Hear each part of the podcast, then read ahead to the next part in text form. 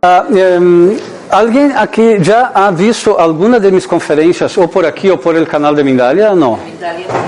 Em Mindalia, sim. Ah, ok. Vale. Bem, graças. Eh, então, déjame, eh, voy, voy, oh, esta conferência é uma conferência um pouco diferente de todas as outras. Porque eu não vou estar partindo de um, de um, de um ponto de conhecimento em particular, como a astrologia ou o Jinshin Jitsu. Eu vou abordar um tema em particular, que é o tema da ira y desde este punto de vista, a partir de, de enfocar en, en, objetivo de nuestro encuentro hoy, que sería el punto de la ira, entonces mostrar el, el abordaje o enfoque del Jinshin Jitsu, compararlo con de la de una forma bastante superficial, lo siento, si no necesitaríamos un fin de semana entero solo para eso. Y, y, y, básicamente es de enfocar un poco en estos temas de la, que están asociados a la ira, eh, apuntar para algunas alternativas de salida, de solución de la ira. Porque uh, ira es uh, un sentimiento que no nos puede producir muchos resultados positivos. Entonces, antes de todo, quiero decir una cosa, eh, clarificar un poco a qué me refiero. Eh, la ira puede ser dos cosas para el Jinshin Jitsu. Una de ellas es un estado mental. Un estado de la mente puede ser el estado de ira. Otra de ellas es la ira puede ser una actitud, y actitud y estado mental son dos cosas diferentes. Um, después, eh, el estado de ira es caracterizado como una emoción conocida como negativa. Negativa porque a principio quiere negar algo, pero diferente de casi todas las otras emociones que son consideradas negativas, eh, en vez de producir un, un rechazo y un alejamiento de lo que no quiero, la ira muchas veces nos empuja directamente para lo que yo no quiero. Entonces, normalmente la ira está asociada a que yo no acepto algo como eh, la conducta, una, una, posición o algo que está en el mundo y que entonces por no quererlo yo voy a intentar eliminarlo. Eso sería más o menos en un plan súper general como la ira se proporciona. No hace falta, no, lo dejo entonces.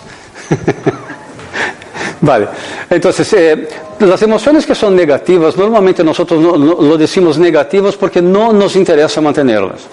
Pero todas las emociones negativas o todos los estados mentales negativos están diciendo que aquello que está allí yo quiero o eliminarlo o alejarme de él. Y así será la tristeza, la preocupación, el miedo, um, la angustia, todo nos está mostrando algo que a nosotros no nos gusta o no lo queremos. Pero la ira en particular es un, estado que me muestra lo que no quiero y que exige que yo tome una actitud para eliminar la fuente de esto que no quiero. Y esta, esta eliminación está asociada a la agresividad.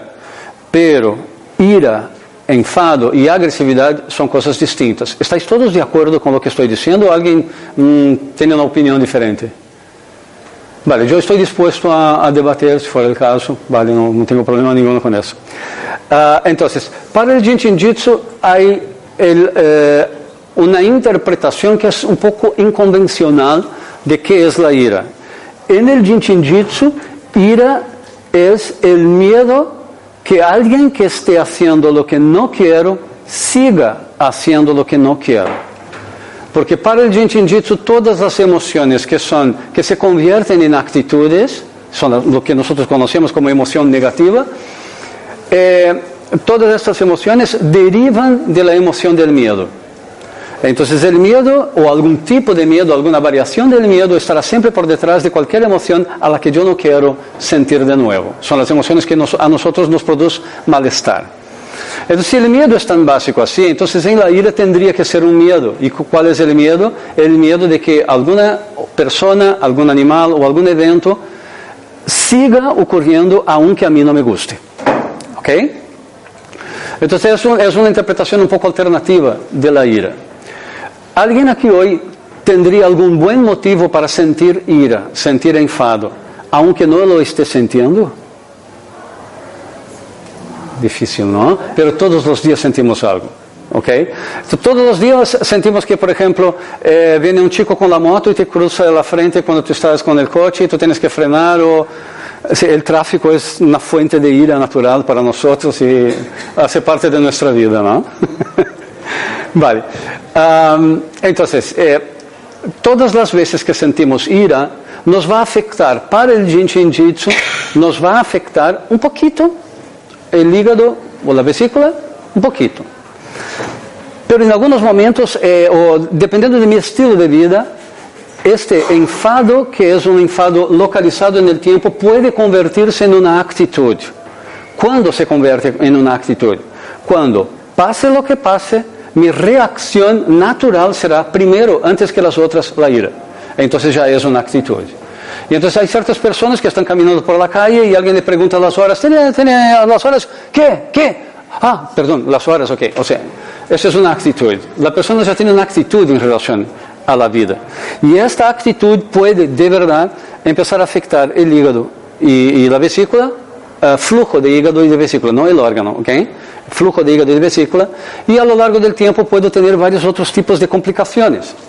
Ejemplo, el camino de, eh, de que va el flujo de la, de la vesícula y del hígado por la cabeza hígado baja recto, pero la vesícula viene por las laterales y hace una, una especie de camino alrededor de, de, la cara y después sigue para otras partes del cuerpo. Pero yo quiero concentrarme solo en estos. Difícilmente una persona va a decir, es que estoy con una irritación tremenda y te odio. Un psicópata posiblemente actuaría así, claro, pero estamos hablando de personas no, eh, normales. Entonces, ¿cuál es normalmente el movimiento de, de las tensiones que pasan en el cuerpo? Normalmente comienza por aquí, por la boca, y empieza a subir por aquí, y entonces nuestros labios uh, superiores suben, las narinas así abren, y entonces viene una tensión por aquí y hace eso, y el cuello. El cuello es muy importante porque nadie está enfadado así. Está enfadado cuando proyecta el cuello y el maxilar inferior para frente. Ahora sí, ahora sí estoy expresando la ira que tengo por alguien. ¿Vale? Entonces, déjame quitar la atención aquí, porque yo soy un acuariano, entonces tengo ira con mucha frecuencia. entonces, Después explico por qué, ¿ok? Um, entonces, estas tensiones que están aquí, que vienen por aquí, del cuello hasta aquí, podemos, ah, con un Jinshin Jitsu todos los días, si yo pienso que me estoy enfadando con mucha frecuencia, entonces seguramente estoy constituyendo una actitud. Entonces yo puedo tocar dos pares de puntos aquí que me pueden poco a poco ir quitando la posibilidad de que yo vuelva a entrar en un estado de ira como modo natural de actuar. ¿ok? Entonces, si, for, si, si yo percibo que es vesícula, entonces yo voy a tocar la parte aquí del cuello, no en el centro, sino que la lateral, con la mano del mismo lado, y por la frente aquí, sobre el ojo. ¿Vale? La lateral derecha. ¿Ok? ¿Cómo sé que mi tendencia está siendo vesícula? ¿Cuál es, la, indicación? Mira, para los que conocen profundamente el Jitsu me van a decir, eso, eso es demasiado superficial, hombre. Vale, ok, pero mm, es lo que hay para hoy, ok? El otro día hacemos otra cosa. ¿Ok? Entonces eso. ¿Cómo sé que, que mi tendencia está siendo más vesícula? Es cuando yo tengo pequeñas explosiones. ¿Qué? Entonces es cuando salgo y doy un salto para frente, normalmente es más vesícula que hígado. ¿Vale? Entonces yo actúo así. Cuando es Hígado. Hígado é normalmente quando normalmente quando nós estamos isto não se queda assim, é que ele vai dizer umas poucas palavras. Então quando nós estamos assim como que não conseguimos, a, a é tão grande que não conseguimos abrir a boca para falar, porque estamos com os dentes cerrados, Isso é mais hígado. E então, o hígado, nós tocamos no el centro aqui, del cuello, la parte central aquí, sino que la base del cráneo con esta mano y con la otra voy a tocar la clavícula. ¿ok? Si pasamos el dedo por aquí, veremos que más o menos la mitad del hueso del collar, collarbone, aquí, hay un puntito un poco más sensible en el hueso mismo que hace el collar, aquí. Entonces aquí lo toco, los dos a la vez. La mano en la nuca, la otra aquí. ¿Debajo del hueso de la lo más común por bajo, pero si tú tienes ganas de tocar por encima, también sirve. O también es el punto 22. ¿okay? Son dos puntos 22, un bajo y un alto. ¿ok? Entonces esto es para cuando me doy cuenta que está y todo. Sirve también para, por ejemplo, todo lo que pueda oprimir mi hígado como un exceso de vino o cerveza del día anterior. ¿No? Ok. Eh, que conocen personas que han tenido, eh, ¿cómo se llama? Cirrosis. ¿Alguien ha, conocido, ha convivido con alguien que ha tenido cirrosis en algún momento? Los que tienen cirrosis, que están desarrollando una cirrosis, tienen verdaderos ataques de ira sin motivo alguno. ¿Ok? Entonces, ¿por, por qué pasa eso? Eh, el hígado está totalmente desequilibrado y claro, uno reproduce eh, la emoción que está asociada al hígado. ¿Ok? Y ahora un punto importante. Um, excepción de uno u otro, eh, todos los estados mentales están asociados a un foco. Si yo tengo miedo, tengo miedo de algo. Si yo estoy preocupado, estoy preocupado con algo. Si siento rabia o enfado, es rabia o enfado de algo en particular. ¿Ok? Entonces, saliendo ahora del plan del Jin Jin que es, puedo ayudarme a mí mismo a ir a, relajando un poco, poco a poco, todos los días, mis estados de ira. Ah, otro Jin Jin. Nuestra demostración de que no me ha gustado la forma que el conductor de al lado está conduciendo es enseñar el dedo asociado al hígado a la ira. Es. Solo que es más pacífico si nosotros en vez de enseñarlo lo cojamos y entonces podéis ayudar vuestro hígado cogiendo el dedo de forma suave, ¿vale? Es lo suficiente para que no caiga el dedo de la mano, ¿vale? Entonces no hace falta... Da igual mano. Da igual. Pues lo bueno es hacer una mano, después la otra, después una mano, después la otra, hasta que tú sientas amor por el vecino y no ganas de coger por el cuello, ¿no? ¿Ok? A veces tarda un poco. Dos, tres días, un año, más o menos todo. ¿Ok? Eso va, va a disolver un poco, pero lo que estaba diciendo antes, que era el- la, la próxima entrada del tema, es... um, la rabia y el enfado también están enfocados en algo, que es lo que yo no quiero que esta persona o que este animal siga haciendo lo que está haciendo. Entonces, cuando pasa eso, yo quiero hacer con que pare eso. ¿De dónde viene eso? Para la astrología, entonces, ahora cambiando de, punto de vista, en la astrología hay muchos tipos, pero muchos tipos diferentes de, fuentes de este enfado. El enfado puede ser que otra persona está invadiendo mi espacio y entonces estaría asociado al planeta Marte al ascendente, que es cuando yo estoy sintiendo que mis em, fronteras no están bien guardadas. Y entonces las fuentes pueden ser muchas. Una pregunta sin paréntesis. ¿Todos aquí conocéis eh, vuestra propia carta astrológica? Oh, Vale, ok. Se puede solucionar eso, ningún problema. Ok. Eh, la carta astrológica es una fuente de información sobre cómo nuestros sistemas funcionan. ok. No, yo no estoy diciendo que solo para eso sirve, pero yo uso la astrología como un punto de vista de como me toma de decisões, como funciona a minha toma de decisões e por que eu não consigo tomar uma decisão em determinado momento quando la quero. Isso é ascendente. Se eu conosco os planetas e os signos associados a minha ascendente, eu vou estar mais consciente de como são minhas motivações internas e simbólicas e como fazer com que uma toma de decisões para mim seja mais fluida, ok? Então, se tenho um Marte tocando meu ascendente, minha toma de decisões sempre será é, conectada com minha ação mais imediata. Então, se eu penso, hum, eh, tenho sede, quero tomar uma água, se tenho Aries ascendente ou minha Marte está cerca de mim ascendente, eu não vejo muito obstáculo em correr el agua. Voy, cojo el agua, não necessito raciocinar muito nem pensar, ¿tendré eu sede? Para Aries ascendente ou Marte ascendente, isso não é uma pergunta válida. O que é válido é uma ação que coja esto, ¿vale? Coge el agua y termine definitivamente con la sed. Pero ¿qué es lo que pasa? A veces yo encuentro un obstáculo entre yo y el agua. Cuando se trata de Marte, Aries o Sagitario, estos signos que tienen fuego, que están, um, que están asociados a mi toma de decisiones, entonces yo no tolero un obstáculo. El obstáculo significa frustración absoluta a lo que quiero. Entonces, ¿qué voy a hacer con el obstáculo? Normalmente, se tenho ascendente em Aries ou, ou em Marte, está muito pronunciado com meu ascendente, eu chuto o obstáculo e já está. Já resolvo toda minha fonte de frustração, ok? Então, isto é agressividade, isto não é ira, ok? A ira será quando para, por exemplo, um ascendente em Aries ou um Marte muito pronunciado em uma carta, a ira vendrá quando, ao tentar quitar o obstáculo, encontro resistência. Quando o é obstáculo insiste em permanecer aqui, não salgo. Ou seja, isto vai produzir uma ira profunda em qualquer pessoa que tenha um Marte ou, ou, ou algum signo de fogo pronunciado em sua carta. Então, isto também é uma relação com, de território, uma relação de fronteira, porque estou vendo entre eu e o mundo uma fronteira e não estou conseguindo manejar com esta fronteira.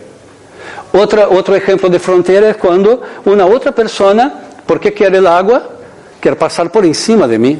Entonces también me va a producir uh, irritación, rabia, pero es, es, como una respuesta a la frontera. ¿ok? Él me está invadiendo, quer su agua que está aquí y yo no tengo ganas de salir de aquí porque estoy demasiado cómodo, por ejemplo. ¿no? Tengo buenas razones para estar aquí. Entonces yo voy a luchar contra este que, es que, que quiere pasar por encima de mí. Entonces los estados de ira vendrán asociados a eso. Encuentro un obstáculo enfrente a mí o estoy del otro lado del obstáculo. Yo soy el obstáculo. Y entonces voy a oponerme a la acción de una otra persona. Esta agresividad aquí que produce la ira es cuando hay resistencia, cuando no hay resistencia y se trata de fronteras, bien. Pero ¿qué es lo que pasa cuando encuentro un problema de frontera mío? Entonces tenemos que entender Marte, y, especialmente Marte, pero mi, mi, reacción de enfado en tres niveles. ¿ok? Primer nivel es el nivel ejército. Vamos a imaginar que vamos a usar la metáfora de un, de un, país o de un reino. El ejército está, está parado en el centro del reino, aquí en el corazón. Entonces miro agua, no consigo, el ejército es la destrucción absoluta de la, de, de la, del obstáculo a que yo encuentre mi placer. ¿Ok?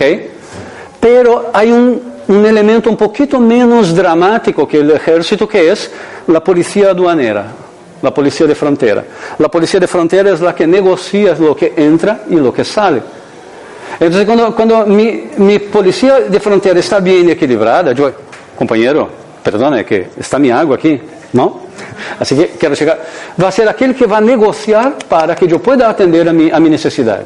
Se minha polícia de fronteira está desequilibrada, ou bem eu não, não consigo negociar com ah, o que, uh, com o que quero, nem tampouco consigo dizer não. Ou seja, dito de uma forma um pouco mais, mais prática e mais clássica, é quando não consigo dizer não ou quando não consigo dizer sim. Se, se tenho dificuldade com o não, se tenho dificuldade com o sim, tengo que trabajar sobre mi policía de frontera y eso significa que en la carta habrá, habrá algún indicativo de por qué razón no estoy consiguiendo decir no. ¿Vale? Si no estoy consiguiendo decir no, o si tampoco consigo negociar por el sí, entonces es bueno ver de qué tipo de obstáculo yo estoy encontrando en mi carta, que podría ser inúmeros tipos. Mi Marte en la casa 12, Neptuno con Marte, Urano con Marte, Saturno, Marte. Los que conocéis astrología sabéis uh, un poco de qué estoy hablando. ¿Vale? Entonces, cuando pasa eso, entonces si yo miro a mi propia carta, voy a saber qué tipo de actitud, que no es la actitud de buscar solucionar uh, uh, mi ausencia de placer, qué tipo de actitud me está impidiendo de alcanzarlo. ¿Ok? Entonces, la policía aduanera va a establecer vínculos de nutrición e de rechazo ao mundo de forma equilibrada. Eu não quero água, eu quero eh, um té. É, um, não, eu quero água. Vale, por se acaso pensasse que eu hubiesse cambiado de opinião, não, eu quero água. Agora, é, há um terceiro estágio, que é o estágio de aqui estou eu com minha vontade, aqui está o obstáculo, e então me relaciono com o obstáculo da polícia aduaneira, y entonces hay un otro tipo, una otra parte de mi reactividad o de mi agresividad que se traduce como el cuerpo diplomático. Simbólicamente el cuerpo, eh, bueno, no simbólicamente, prácticamente el cuerpo diplomático de un país es aquel que está dentro del otro país, que ve y observa los hábitos, las costumbres, los deseos, los anseos de todo de un pueblo para decir, ellos aquí necesitan lo que sea, sería bueno que para ellos nosotros pudiésemos colaborar con lo que sea, y entonces el gobierno central, mi corazón dice, ah, pues entonces yo estoy de acuerdo, vamos a negociar alguna cosa. ¿Qué significa eso en, en nuestro convivio personal? Es cuando yo sé o yo tengo eh, mecanismos que pueden percibir que la otra persona piensa, siente, cree, ah, valoriza. ¿Qué es eso? Es nuestra capacidad de entender el otro desde el punto de vista del otro, no desde el punto de vista mío, desde el punto de vista de él. Entonces, si, yo veo que una persona, cuando me acerco a la persona, ah, entonces yo sé que tiene una buena, una buena relación conmigo, tiene buenas expectativas conmigo. Eso no quiere decir que yo voy a cumplir con todas ellas, pero al menos yo he reconocido que no le gustó algo. Ahora, hay algunos otros momentos que es, ah, eres tú de nuevo, Edson. ¿Me entiendes? Eso significa que aquí va a ser difícil negociar alguna cosa, pero normalmente por pequeños movimientos faciales, de inclinación del cuerpo, de respiración um, del cuello también. Si, si, alguien me mira en la calle y hace el movimiento de cuello que me refería antes, es porque viene a por mí. En todo caso, yo a defender-me, não? Porque possivelmente está tentando mostrar-me a mim quais são suas intenções. E se tenho olhos para ver suas intenções, eu sabrei manejar com elas. Isso é o corpo diplomático traduzido para os estados de ira. Eu posso manejar com eles antes que seja um problema. Me habéis entendido? Agora já está super complicado. Não, não, é verdade? Eu, ok. Então, o que é o que passa aqui? Um, um, cada uno de los planetas y de las casas en una carta astrológica no muestran solo, desde mi punto de vista de la astrología, uh, no se tratan de planetas en el cielo o de signos o de casas. Se tratan de funciones mentales. ¿Vale? Tengo una función mental que es Sol, tengo una función mental que es mental aquí, mental emocional. ¿okay? Tengo una función mental que es Luna, otra función mental es Marte, Saturno, Júpiter. Esas funciones quieren ser felices. Si tengo una luna que quiere ser feliz, va a intentar producir una cierta sensación de bienestar cada vez que yo esté en contacto con lo que mi luna representa. Si tengo una luna en cáncer, quiero estar en contacto con las personas o con las cosas de una manera más o menos general, de una forma protectiva, nutridora, uh, cálida, cercana. Então, quando consigo construir relações com isso, minha luna me diz: hora de sentir-se bem. E então eu me sinto bem, me sinto relajado. Agora, o sol não. O sol significa normalmente que é o que tenho que fazer para ter a sensação de ah, uh, autorrealização. Então, eu posso, com, com, com o sol, mis, projetos são todos de largo prazo. ¿Por qué? Porque para que yo tenga sensación de realización tengo que coger una idea general y manifestarla por medio de acciones que me van a traer un resultado y entonces me siento realizado. O sea, es tornar real una parte de mi esencia. ¿Ok? Eso sería el Sol. Entonces, ¿qué es el Marte? El Marte es la, la necesidad o la sensación, el deseo de conquistar y defender. ¿Cómo conquistar y defender implica el uso de la agresividad de una forma o de otra? Por Marte es normalmente como nos vamos a sentir más enfadados o irados. Entonces la ira puede venir de que yo no consigo alcanzar alguna cosa que quería alcanzar, como lo que estaba diciendo aquí, o cuando me siento demasiado desprotegido. Toda vez que yo no tengo protección, tengo que hacer defensa. Y entonces puede venir un estado de ira como motivado por la defensa y no la conquista. ¿Ok? Por eso Marte. Pero hay otros estados que, hay otras eh, funciones mentales que me pueden eh, llegar a la ira. Por ejemplo, Urano. Urano representa mi deseo de sentir libertad, autenticidad y creatividad. Si alguna cosa me quita la libertad, yo voy a romper con ella. Y eso no es Marte, eso es Urano. Entonces yo sé más o menos cómo están esas posiciones en mi carta, yo sabré que esta ira es una ira uraniana, no es una ira de Marte. Ah, pues entonces yo tengo que trabajar sobre mi estado de libertad y no donde estoy enfocando mis proyectos, porque puede que yo esté enfocando mal mis proyectos. O ni tampoco es decir sí o decir no. Porque ahora yo vi, ah, la, de la carta astrológica me decir dónde, están, dónde yo estoy encontrando esta frustración y por qué la ira está apareciendo. ¿Está más claro? ¿Está claro? Ahora se quedó un poco más obscuro. Por las caras parece que está un poco más obscuro. Yo voy a intentar ser un poco más claro. Okay. Perdona, de Urano, libertad, autenticidad y la otra que has dicho. ¿Perdón? Urano, Ajá. libertad, autenticidad y... Creatividad. ¿Vale?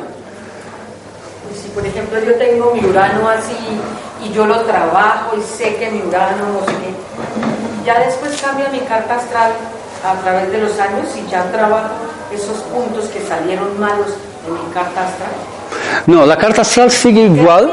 Fija, fija, fija. Absolutamente fija. Pero eso tú no te preocupes porque lo que pasa es, si yo tengo un urano loco en mi carta, y yo tengo, ¿vale? Los uranianos son más o menos así, ellos son un poco inconvencionales y no consiguen no serlo.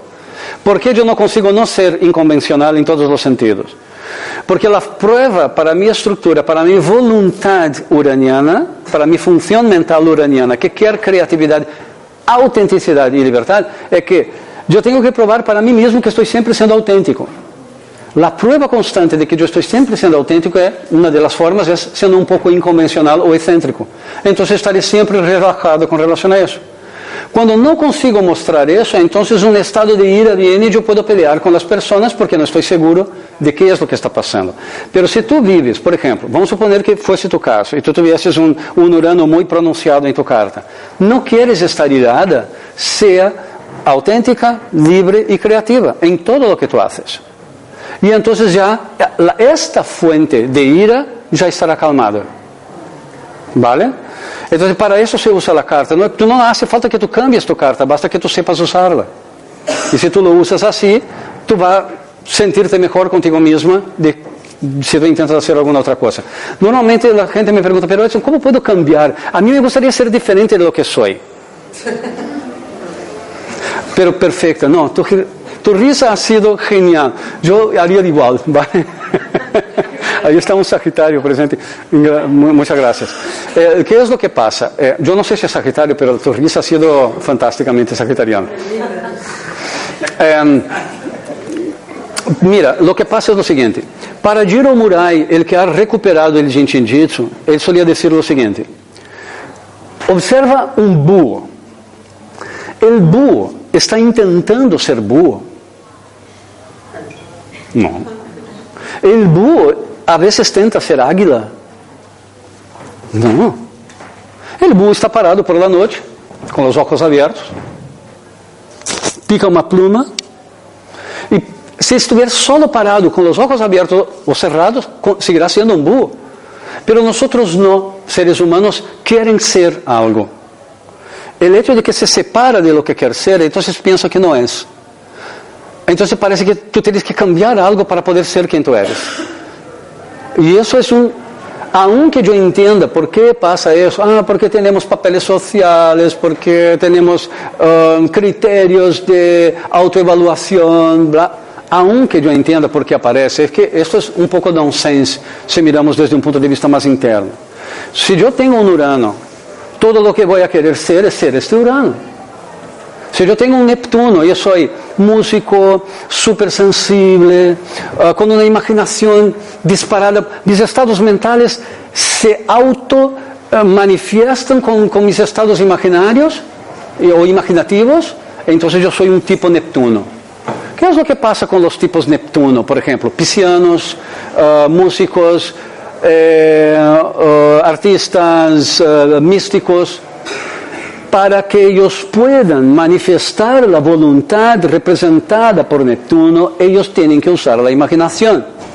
Solo que a veces cuando uno usa la imaginación y se acuerda, por ejemplo, de hoy, wow, aquel día, aquella tarde me acuerdo del sol, miro por la ventana, no, no hay un sol. ¿Por qué me siento como si estuviese ahora mismo en una plaza bajo el sol? Por mis emociones. Entonces mi memoria va a tener la emoción de estar aquí con vosotros disfrutando un montón, pero junto con eso lo que parece aquí una luz eh, sí, bastante artificial, yo en mi memoria voy a registrar como una tarde de sol. Entonces esto produce lo que nosotros llamamos de ilusión. La misma ilusión que ocurre, por ejemplo, cuando yo veo una persona, una chica, que está ayudando a una señora bastante mayor a subir con las compras. Entonces yo miro, qué chica bondo- bondadosa, qué persona más caridosa, qué chica admirable, ¿no? Subiendo. Pero yo no lo sé. Eso estoy concluyendo, tú ya sabes dónde va, ¿no? Eh, estoy concluyendo con mucha prisa y atribuyendo a esta chica una etiqueta que dice todo eso. Ora, poderia ser, eu poderia agora pensar maldosamente e pensar, não, a senhora maior le paga à chica que sube suas compras sempre com um tremendo mal humor. Oh, agora cambiou tudo, não? Porque agora tenho uma outra leitura da chica. Agora, há alguma, em, em sério, há alguma chica ali? Agora, não, verdade? Eu não vejo nenhuma chica ali. Isso é imaginação. La misma imaginación que hace con que nosotros atribuyamos a otras personas algunas características a las que no estamos todavía legitimados a atribuir a estas personas esta característica. Entonces la otra persona hace algo diferente de lo que yo pensaba que iba a hacer.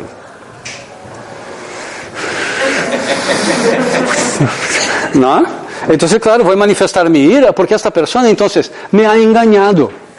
No, ella no me ha engañado. Yo he sacado todas las conclusiones con anticipación. Cuando miro la verdad, no es. El nombre de eso es ilusión y desilusión. Entonces, todas las desilusiones nos llevan a ciertos estados, o bien de tristeza o bien de ira. Todas ellas son de tipo neptuniano.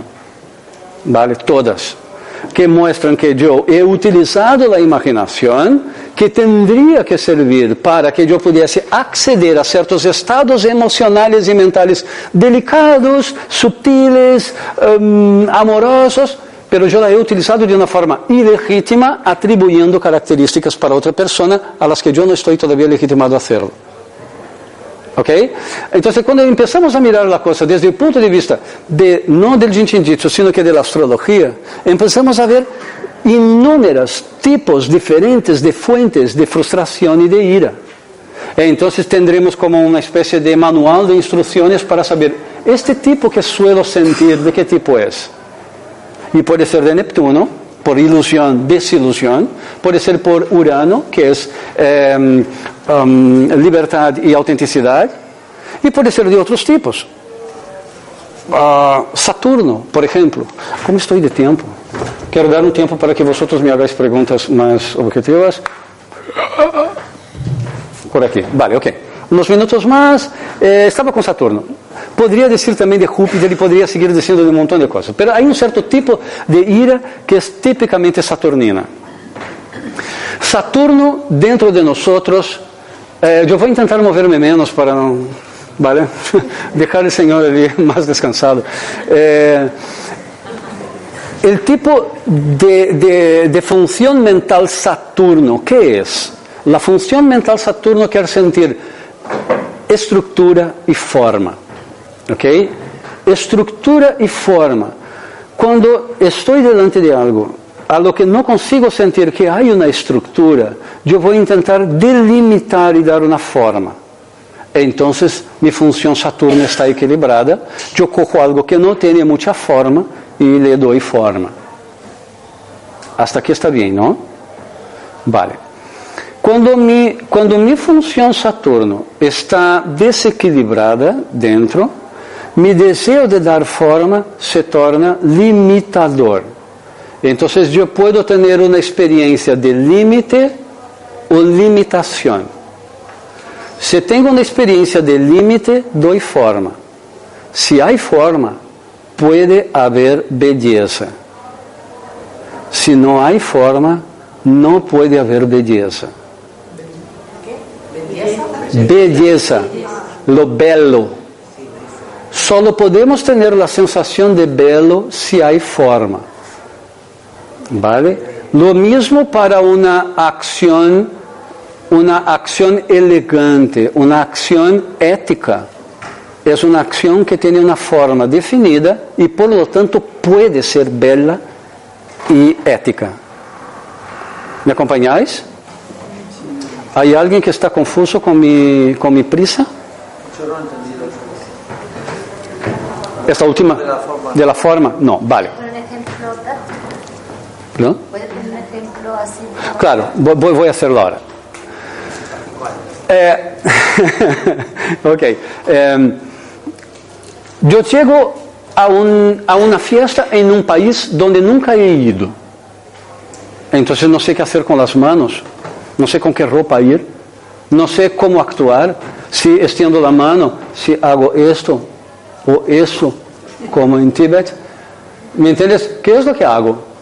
Entonces, conforme eh, eh, el ambiente donde yo estoy, yo tengo que asumir una forma de actuar con las personas y esta forma puede ser una forma adecuada y entonces bella o ética, o mi forma entonces puede ser no bella o antiética, porque ahora hay forma. Entonces Saturno representa nuestro deseo de dar forma para nuestra vida. Então vou tentar seguir regras. E se sigo regras bem definidas, vai. Pero a vezes me autoatribuo regras que são tão duras, tão duras, tão rígidas que não consigo moverme. Então eu não tenho mais um límite, agora tenho uma limitação. Porque meu movimento está bloqueado e então puedo não sentir, por exemplo, autenticidade. Vale por minha rigidez. Pero a rigidez em si, sí, a que atribuo a mim, yo voy a atribuir a otras personas también. Porque si yo estoy intentando ser así de correcto, ¿por qué esta persona no está intentando ser tan correcta como yo? ¿Me entiendes? Esto me puede producir estados de ira, porque quiero que las otras personas entren dentro de un determinado límite que para ellos podría ser limitación. Entonces, Quando eu tenho uma atitude muito saturnina, eu vou por la vida criticando a las porque parece que elas não estão segundo mis critérios ou segundo os critérios que eu penso que deveriam que estar. Então, alguns estados de ira vêm de esta atitude rígida, que em uma outra conferência eu explico como sair de ella. Hoje, impossível. Eh, pero, a ver, não, e Hilda não está. Pero uma proposta seria eh, que una próxima eh, conferencia yo hable de la relación entre, eh, o cómo salir de los estados de rigidez y de perfeccionismo. No me importa en nada, podemos hacerlo. Ahora, eh, los estados de ira son importantes que yo me reconozca dentro de un estado de ira para que yo pueda identificar qué aspecto, qué es lo que está pasando en el mundo, qué aspecto de la vida me está produciendo el estado de ira. Y si yo sé un poco más acerca de mí mismo, yo puedo salir del estado de ira sin que yo produzca conflictos. La ira muchas veces puede ser una fuente de paz. ¿ok? Ah, ¿Alguien conoce la Kabbalah aquí? Cábala, oh, ok, perdona eh, la pronuncia. Entonces, eh, hay una, eh, se separa en dos, hay dos caminos, uno de la misericordia, otro de la, de la, mm, no sé traducirlo, sería de la mm, rigidez, de la exigencia, de la... Puede ser, ¿no? Uno de la compasión y el otro de la, de la rigidez o de la, de la forma. Y el primer paso es la ira. Entonces hay una ira de Dios eh, para los, para los cabalistas y entonces la ira puede ser un, un grande movimiento de explosión que puede ser creativo como el Big Bang. Entonces la ira no es algo que tenemos que bloquearla, sino que saber direccionarla para evitar que nosotros nos pongamos en conflicto con el mundo. ¿Ok? Ahora yo quiero abrirme para las preguntas porque he dado un panorama súper general, amplio, lleno de detalles, eh, para desequilibrar vuestra sensación de que ya sé de lo que va a hacer este chico, que propiamente para proponer eh, alguna, alguna explicación profunda. Dime. Bueno, yo creo que sufrí una- una- un estado de rabia terrible que me afectó el cuerpo, especialmente la cabeza. Entonces, con el yin y eso que enseñó me sirve para ayudarme a mejorar la salud. Porque Eh. yo creo que fue unos estados que tuve en el pasado Sí. de ira que, me, que yo sentí que la cabeza como que muchas picadas en la cabeza y que me afectó y, y lo tengo todavía. Vale. Ah, para los que no han podido escucharla, ella tuvo ah, unos estados de ira en el pasado que le han afectado la cabeza y que le ha producido algún estado, enfermedad, se podría Se decir. llama pérfigo foliáceo que en Brasil se llama fuego salvaje. Ah, ok, vale. Sí, son típicos. Inmune de la piel, de Sí. la piel que cuando tiene, por ejemplo, se baja mucho las defensas, la, la piel queda pegada a la ropa. Sí. Eh, el nombre, el nombre eh, que usáis aquí, el nombre más científico, yo no. Pérfigo vulgar, pérfigo Ah, pérfigo, ok, vale, yo lo conocía. Se llama, eh, en Brasil se llama fuego salvaje, que es una enfermedad autoinmune de la piel. Creo que ya podéis cono- no sabría, no sabría dar, dar detalles, pero um, nuestra amiga aquí posiblemente sí. Mira, sí, ok. Um, el fuego salvaje, yo no lo conozco, yo tendría que escuchar tus pulsos para saber qué tipo de, de meridiano o de, o de flujo estaría desequilibrado asociado al fuego salvaje de tu experiencia.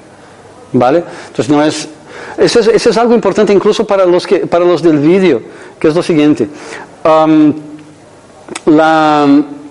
El Jinshin Jitsu, aunque eh, tenga algunas soluciones como estas, ¿no? que, y que estoy, normalmente estoy divulgando las pequeñas soluciones, no sirve para cuando una enfermedad está establecida y especialmente cuando es una enfermedad autoinmune. Entonces tendríamos, tendr- tú tendrías que hacer una, un- una secuencia de sesiones eh, cuando, a- conforme el terapeuta te va haciendo secuencias de sesiones, va escuchando tus pulsos y va a poder identificar cómo eh, hacer la desconstrucción de, de tu estado, armo- ayudando a tu cuerpo a que se autoarmonice. ¿Vale? Entonces, las soluciones de, de la autoayuda, de, de la secuencia de flujos de autoaplicación, para ciertos estados es poco efectiva. Lo siento si te digo de esta forma, ¿vale? Pero hacer una terapia, entonces, con un terapeuta que pueda ir escuchando tus pulsos y leyendo tu cuerpo mientras va haciendo eh, las sesiones conforme tu cuerpo necesita, para tu caso sería lo, ideal. ¿Vale? Eh, el fuego salvaje puede ser, puede estar asociado a, estómago, a, pulmón, a intestino grueso, también a hígado. ¿Me entiendes? Entonces uno tendría que hacerte algunas sesiones y escuchando los pulsos para saber de qué tipo es lo tuyo y cómo ayudarte mejor. ¿Vale? Eh, y eso es importante porque muchas personas me escriben de muchas partes del mundo. A veces están en, um, están en Nueva Zelanda, a veces están en Chile y me hablan de algunas condiciones, a veces un poco difíciles. Entonces yo quiero eh, enfatizar eso. El Jinshin Jitsu de autoaplicación es para que nosotros nos hagamos en nosotros mismos y nos conozcamos mejor. Ya que estoy hablando de el próximo fin de semana yo hago un curso de autoaplicación de Jinshin Jitsu en Granada y es uno que hago eh, una vez por año. Entonces, eh, los que quieran saber cómo funciona, me podéis, eh, después, después aquí charla, eh, contesto preguntas allí. ¿ok? Am, y entonces hay muchas personas en muchas partes de España que están haciendo cursos o están dando cursos de, de autoaplicación de Jinshin Jitsu, no hace falta que hagáis conmigo. Pero en Andalucía, infelizmente, hasta ahora solo yo. Entonces, no, yo no puedo estar en todos los sitios, yo vivo en Granada, entonces lo doy allí en Granada. Um, ok, ¿a- ¿alguien más tenía una pregunta que he visto levantar la mano? Ah, ¿Puede dar alguna referencia si somera de lo que has hablado de la ira al planeta Saturno? Sí. Mira, am, ¿qué- a- ¿alguien aquí será el, el próximo que va a dar la conferencia? No, ¿verdad? Eh, que estamos, estamos bastante retrasados en todos, entonces no quiero molestar a nadie. Mira, eh, yo suelo o- ofrecer la perspectiva saturnina como una línea vertical, ¿ok? Eh, cuando yo, yo, eh, eh, yo tengo Saturno conjunto al Sol, entonces yo soy una persona saturnina por naturaleza. Entonces cuando era muy pequeñito, cuando, cuando mis padres empezaron a, a enseñarme qué era lo bueno y qué era lo malo, en mi, en mi estructura mental yo he construido un Saturno como una línea vertical. Todo lo que yo conocía y que me referían como eso es bueno, yo metía de un lado de la línea, de la línea, línea. Línea. Gracias. Ah, Mezclo un poco las cosas. Y todo lo que era malo, yo echaba para el otro lado de la línea. Entonces, cada vez que me, con el tiempo, cada vez que me deparaba con algún tema nuevo, yo miraba y era, este es bueno para este lado, ah, este es malo para este lado. Entonces empecé a hacer un, aquí un constructo de cosas buenas y un constructo de cosas malas e intenté saltar de, sacar de ahí una especie de criterio para lo que era bueno y lo que era malo. Entonces, cuando estaba delante de una nueva situación, entonces miraba, ¿es mala o buena? Y siempre encontraba o mala o buena. Significa que la zona gris de mm, conforme la, circunstancia o no hace falta que sea ni buena ni mala, muy estrecha, ¿ok? Eso significa rigidez. Ahora, aquí funciona una cosa que nos conlleva al perfeccionismo. Eh, yo he sido músico por un tiempo, tocaba el piano. Entonces había una forma de tocar piano más eh, como piano romántico del siglo XIX. Muy bien, esta es la forma de tocar piano. Entonces, no, eh, he descubierto que lo mejor de verdad era más o menos como Johann Sebastian Bach. Esta, esta aquí que yo pensaba que era la buena del siglo XIX para allá. Y ahora retomo y recupero el Bach. Y entonces he conocido la forma Oscar Peterson de jazz de tocar piano. Entonces, Bach, no, pasa para el malo. Entonces, esta línea empieza a venir cada vez más para acá, cada vez más para acá, cada vez más para acá. Hasta que, si yo no fuera el máximo, ya no me sirve. Porque la línea se vino para acá porque a cada nueva descubierta, lo que parecía bueno, caía para el otro lado porque había descubierto algo mejor. Entonces, esta línea siendo vertical, me produz enfado incluso comigo mesmo. Quando eu não estou à altura de meus próprios critérios, ¿vale? Entonces esta linha vindo para cá, para cá, e entro em la crise de Groucho Marx. ¿Os acordáis de Groucho Marx, O que ha dicho? Eh, eu não seria sócio de um clube que me aceitasse como sócio. Não, essa é a crise de Groucho Marx. Pero todos nosotros a veces entramos en esta crisis de Groucho Marx cuando nosotros mismos no estamos a la altura de, nuestros propios criterios. Entonces yo no puedo estar, si alguien me acepta como soy, entonces está mal, porque como soy, no está. ¿Me entiendes? Entonces, tiene sentido, aunque sea una paradoja horrorosa, tiene sentido. Ok, entonces estoy aquí en el máximo de perfeccionismo. Este perfeccionismo aquí me puede producir um, no solo eh, rabias y enfados, sino que dolor de espalda, dolor de la cadera, dolores crónicos aquí abajo, dolor en las rodillas, porque como si mi cuerpo fuese cogiendo esta rigidez y manifestando esta rigidez como en los tendones y, otros, y otras partes muebles de mi, de mi cuerpo. ¿Okay? La solución, la línea está vertical. Ok, eh, gracias. Eh, pongo la línea horizontal.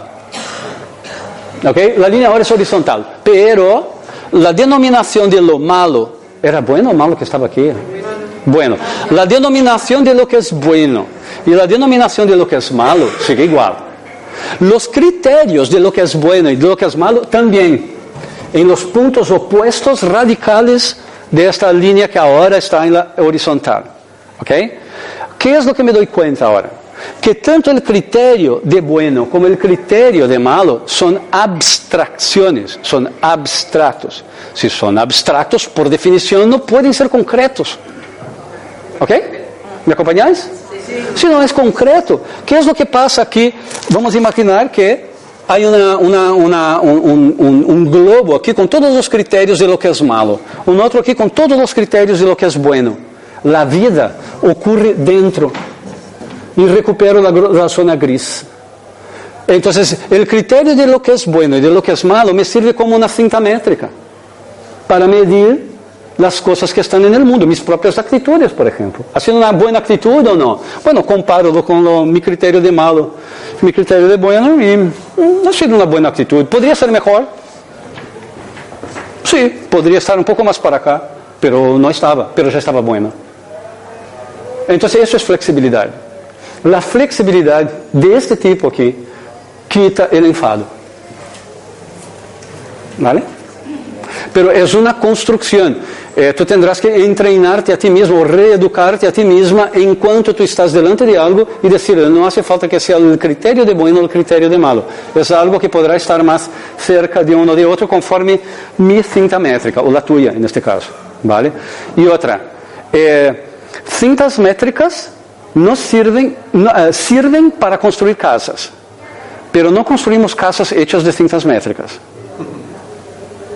Sí, es, bueno, ¿no? Pero a veces no nos damos cuenta porque utilizamos un criterio como si fuese posibilidad de lo real. Entonces, construir una casa hecha de cintas métricas es equivalente a tomar lo perfecto como algo existente. No puede ser existente porque es abstracto. ¿Ok? ¿Me, me acabas acompañando? Ok, estoy dispuesto a profundizar eso, pero ahora vamos... Me gustaría preguntarte porque yo que soy profesora de, de secundaria y entonces, claro, ¿cómo se gestiona eso cuando yo, vale, puedo ser un poquito más flexible conmigo, pero cuando eso tiene consecuencias con más personas, yo tengo que hacerme más rígida de lo que yo soy para que ellos, porque educar, ¿no? Educar, bueno, límites hay que ponerlos, todo no está bien, pero yo aquí me cojo unos cabreos, vamos, que además se me van a la piel y que me hago un polvo, o sea, me hago daño a mí, después acabo yo, ellos se van por la puerta bailando fandango y yo me quedo una mierda. Entonces, claro, la ira a mí me está haciendo daño, pero no sé cómo con los chavales, yo no sé, de verdad, tengo un problema. Porque Mira, es mi profesión. yo te entiendo, he dado clases, ¿vale? Entonces yo te entiendo y entiendo, eh, entiendo que a veces eh, las soluciones que se intenta ofrecer, eh, incluso yo te voy a ofrecer aquí una, una, una idea, pero que es, mm, no sé si va a funcionar para tu caso, o sea, cada caso va a exigir un, una, un ejemplo. Por ejemplo, yo no sé eh, de qué tipo de, de, profesora tú eres, de qué materia, o sea, eso todo depende y depende de dónde tú estás, cuáles son tus compañeros, muchas variables, ¿ok? Pero te voy a ofrecer una. Eh, cuando, eh, quizá la noción que estaba defendiendo antes de la diferencia entre límite y limitación puede ser buena, ¿vale? La otra es, uh, cuando tú ofreces el límite, tú misma, los límites no son personales. Los límites son impersonales. Entonces va a depender de qué es la autoridad que tú estás usando. Si la autoridad es tú personalmente, tú tienes un problema. Si la autoridad es un conjunto de reglas, tú no tienes un problema. Aquí están las reglas. ¿Ok? Y si tú, por diálogo socrático, tú dices, ¿cuáles son las reglas que mejor pueden venir para nosotros?